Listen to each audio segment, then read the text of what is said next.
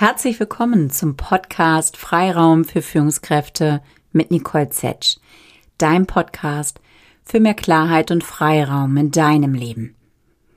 Vielleicht hast du die letzte Folge gehört, das Interview mit Mirjam Rolfe. Da ging es um Grenzen setzen. Und Mirjam hat ganz spannend fünf Schritte dargelegt, wie wir Grenzen setzen, wie wir Nein sagen können. Und der erste Schritt, da ging es um den Aspekt des Selbstmitgefühls. Und dieser Aspekt, dieses Thema Selbstmitgefühl ist etwas, was für mich seit Jahren einen Riesenunterschied in meinem Leben macht. Als ich dieses Konzept kennengelernt habe, Stichwort Selbstmitgefühl, hat es bei mir regelrecht Klick gemacht. Und ich habe mich dann sehr intensiv mit äh, Lektüre, mit einem Buch, was ich dir auch empfehle, was du in den Show Notes findest, von der Christine Neff, damit auseinandergesetzt und habe später auch einen Kurs dazu gemacht. Und hier in dieser Folge möchte ich kurz und knapp mit dir ein paar Gedanken dazu teilen, damit du besser verstehst, was hat es eigentlich mit diesem Begriff auf sich, Selbstmitgefühl, und wozu taugt das? Warum könnte es hilfreich sein, dass auch du dich damit ein wenig auseinandersetzt. Was ist also Selbstmitgefühl? Wann spricht man davon?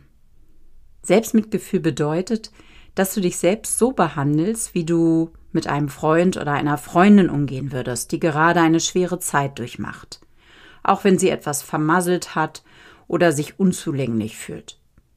Durch das Selbstmitgefühl lernen wir uns selbst, ein innerer Verbündeter zu sein und anstatt ein innerer Feind, was wir ja häufig dann doch sind.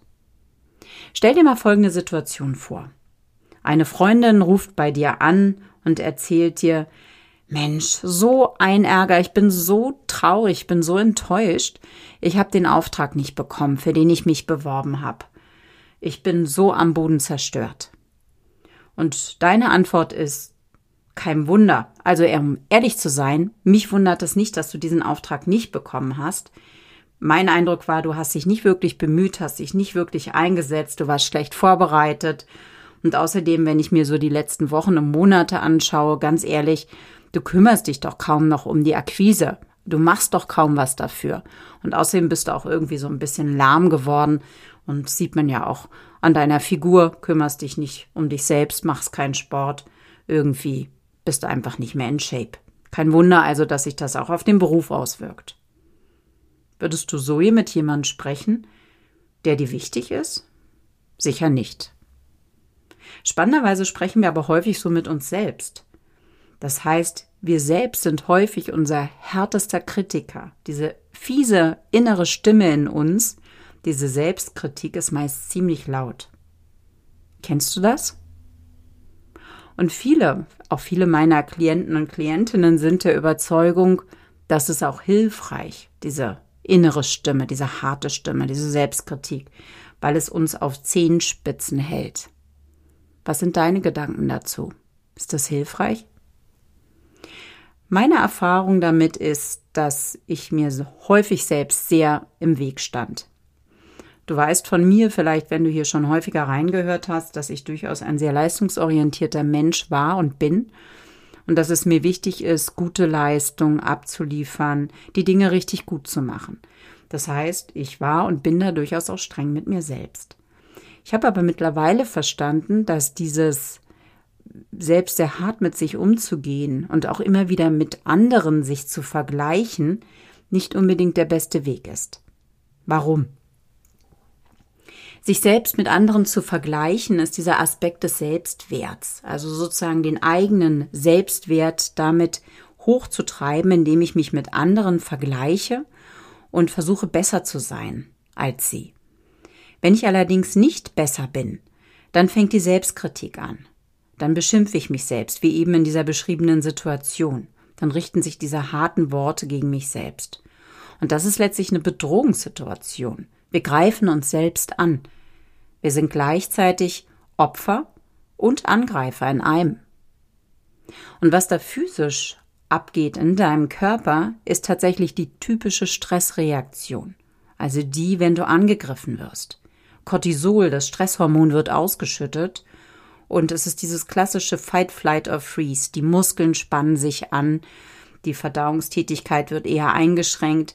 Du kriegst eher so einen fokussierten Tunnelblick und vor allen Dingen, wir überidentifizieren uns auch mit dem aktuellen Gefühl. Also mit diesem Gefühl, ich bin nicht gut genug, es hat nicht gereicht und führt auch häufig zu einer Art von Isolation innerlich. Ich bin allein damit, weil ich nicht gut genug bin. Es hat also durchaus auch etwas Trennendes. Warum jetzt also Selbstmitgefühl? Meiner Erfahrung nach hat dieser Aspekt des Selbstmitgefühls ähm, etwas weitaus Stärkenderes, was Motivierendes als dieser ewige Vergleich mit anderen. Also dieser Aspekt, in dem ich mich mit anderen vergleiche, mich selbst auch beschimpfe und kritisiere, dann halte ich mich sozusagen auf Zehenspitzen, dann werde ich besser, dann motiviere ich mich, würde ich gerne mal hinterfragen, würde ich gerne erschüttern. Selbstmitgefühl gesagt, diese innere Einstellung, diese innere Haltung, dir selbst liebevoll gegenüberzustehen. Es sind drei Elemente.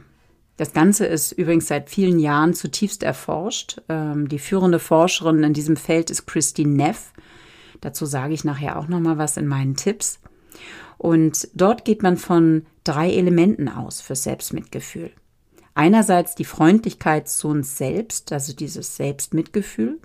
Andererseits dann aber auch das gemeinsame Menschsein, dieses Gefühl der Verbundenheit mit anderen. Wir sitzen alle in einem Boot. Wir sind alle nicht perfekt als Menschen. Und der dritte Aspekt ist das Stichwort Achtsamkeit. Also im Moment sein, das wahrzunehmen, was gerade ist, ohne eine Bewertung.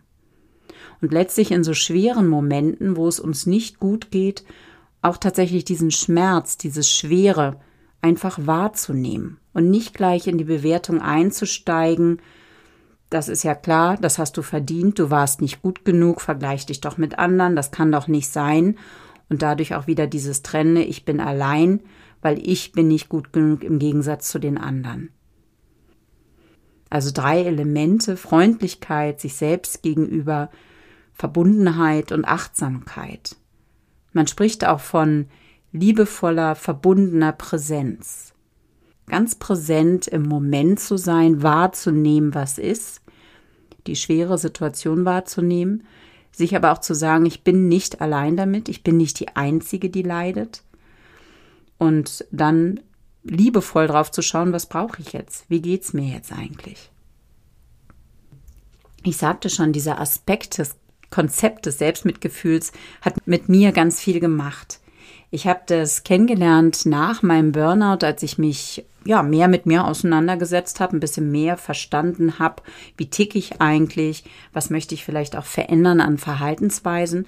Und noch bevor ich angefangen habe, positive Psychologie für mich zu entdecken, weil das ist ein Teilaspekt davon, ähm, habe ich dieses Buch entdeckt von Christine Neff, Selbstmitgefühl.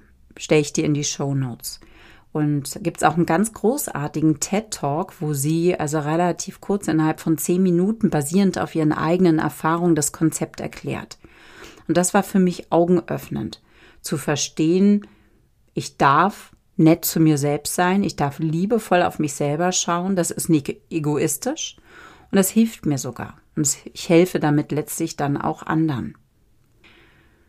Ja, jetzt könnten Bedenken gegen diesen Aspekt des Selbstmitgefühls sein, zum Beispiel dieses, das ist doch egoistisch, das ist doch wieder nur Selbstoptimierung. Meine Erfahrung ist aber, indem wir liebevoll auf uns selbst schauen, öffnen wir unser Herz nicht nur für uns selbst, sondern auch für andere. Das heißt, wir bekommen auch eine Offenheit und einen ja, wertschätzenden Blick auf unser Umfeld. Das ist also weniger egoistisch. Es könnte auch ein Bedenken sein, naja, da suhlt man sich ja im Selbstmitleid, wenn man so Selbstmitgefühl macht. Das ist es aber tatsächlich auch nicht, weil Selbstmitleid ist eher so dieses, ich bin die Einzige, der es so schlecht geht. Och, ist es scheußlich, ist es so schlimm. Und genau diesen Aspekt hat Selbstmitgefühl nicht, weil es hat ja diese Verbundenheit mit anderen. Ich bin nicht alleine. Andere Menschen leiden auch, anderen Menschen geht es auch so. Also dieses sich suhlen in Selbstmitleid bedeutet das nicht. Es hat meiner Erfahrung nach vielmehr ein Aspekt der Akzeptanz, also tatsächlich den aktuellen Moment, das, was ist, zu akzeptieren, ja fast zu umarmen. Und ja, ein weiteres Bedenken könnte sein, wie eingangs schon gesagt, hey, sowas wie innerer Kritiker hält mich doch auch auf Zehenspitzen, das motiviert mich doch, wenn ich jetzt hier auf Selbstmitgefühl mache, pff, dann falle ich vielleicht ab mit meinen Leistungen, dann bin ich nicht mehr so gut wie vorher. Auch da kann ich dir sagen aus meiner eigenen Erfahrung, das stimmt nicht. Ganz im Gegenteil. Weil wir häufig, wenn wir uns selbst kritisieren, uns dadurch auch Barrieren bauen, uns dadurch nicht genügend zutrauen. Und häufig vielleicht auch, wenn wir zum Beispiel Angst haben, vor Publikum zu sprechen, steckt häufig dahinter eine Scham. Also diese Angst ist meist eher die Scham zu versagen. Und wenn ich da an diesen Aspekt rangehe, mit einem Selbstmitgefühl, mit einer inneren Haltung des Selbstmitgefühls, kriege ich diesen verdammte Scham weg.